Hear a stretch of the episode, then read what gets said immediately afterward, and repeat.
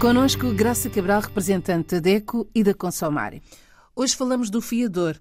Afinal, Graça, o que é ser fiador? O fiador, ou a figura do fiador, é muito frequente nos contratos de empréstimo. Ainda uh, uh, no último programa falámos do crédito, contratos de crédito, e é raro o contrato de crédito à habitação, portanto, para comprar casa com crédito no banco, com crédito à habitação, ou até contratos de empréstimo para arrendamento, e isto acontece muito nos países africanos de língua oficial portuguesa, é frequente que quem está a, a, dar, a conceder o crédito, portanto, a empresa bancária, a empresa financeira, exija o fiador a figura do fiador. E o fiador é um cidadão que uh, aceita assumir o compromisso de pagar a dívida caso o outro cidadão não o faça. Portanto, o cidadão A vai pedir uh, um crédito para comprar a sua casa no banco e o banco diz esse, essa possibilidade só uh, acontecerá se nos trouxer alguém que aceite ser seu fiador. Esse alguém, o cidadão B, aceita e então está formalmente a assumir o compromisso de pagar a dívida do A se o A deixar de o fazer. A fiança é também um contrato. O fiador assina também um contrato com o banco. Assina o contrato de que se compromete a pagar a dívida uh, daquele uh, do original, digamos assim, do consumidor que pediu o crédito. Se esse consumidor deixar de pagar a prestação ao banco, o banco vai bater à porta do fiador. Era isso esse... que eu ia perguntar, Graça. Diga, diga. Se o consumidor deixar de pagar o crédito, o que é que acontece ao fiador? Acontece, em primeira linha, esta situação. Uh, o consumidor que pediu o crédito não paga a prestação, o banco está o banco ou a sociedade financeira de crédito, que também é uma figura, enfim, uh, bancária, está no seu direito a ir pedir ao fiador agora paga a prestação a mensalidade. Mas uh, pode, inclusivamente, o seu património ser dado como garantia da dívida e ver até este fiador, o seu património em risco de penhora, por exemplo.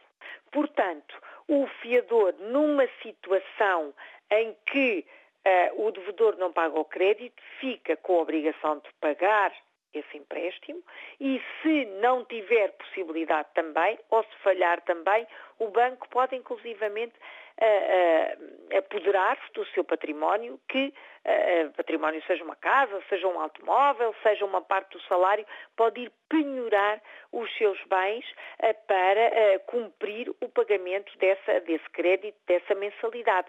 Por isso, aceitar ser fiador tem que ser uma decisão ponderada, tem que ser uma decisão informada, esclarecida, para que aquele que vai ser fiador perceba bem as obrigações que assume e que conheça também muito bem o, quem está a pedir para ele ser fiador. Se, por exemplo, for uma pessoa que eu conheço pouco, não tenho, enfim, confiança nenhuma, me vier pedir para ser fiadora, eu tenho que ter a certeza absoluta que aquela outra pessoa tem condições para pagar o crédito. Claro que imprevistos acontecem a todos, mas eu tenho que confiar que aquela pessoa tem condições financeiras para pagar o crédito. Não posso, de ânimo leve, tornar-me fiador, dar o meu património como garantia, dar, enfim, o património da minha família como garantia. E a verdade é que muitas vezes, depois o fiador, quando se apercebe, quando tem real noção daquilo que é ser fiador, quer deixar de ser, mas raramente conseguem ser. Uh, conseguem deixar de ser, perdão, porque deixar de ser fiador obriga a que haja um acordo entre o consumidor que pediu o crédito, o banco e ele próprio. E esse acordo é muito difícil. É muito difícil de alcançar. Uma vez assinado o contrato, é difícil que voltar uh, atrás. o banco, é verdade, o banco e o devedor aceitem esta, esta situação.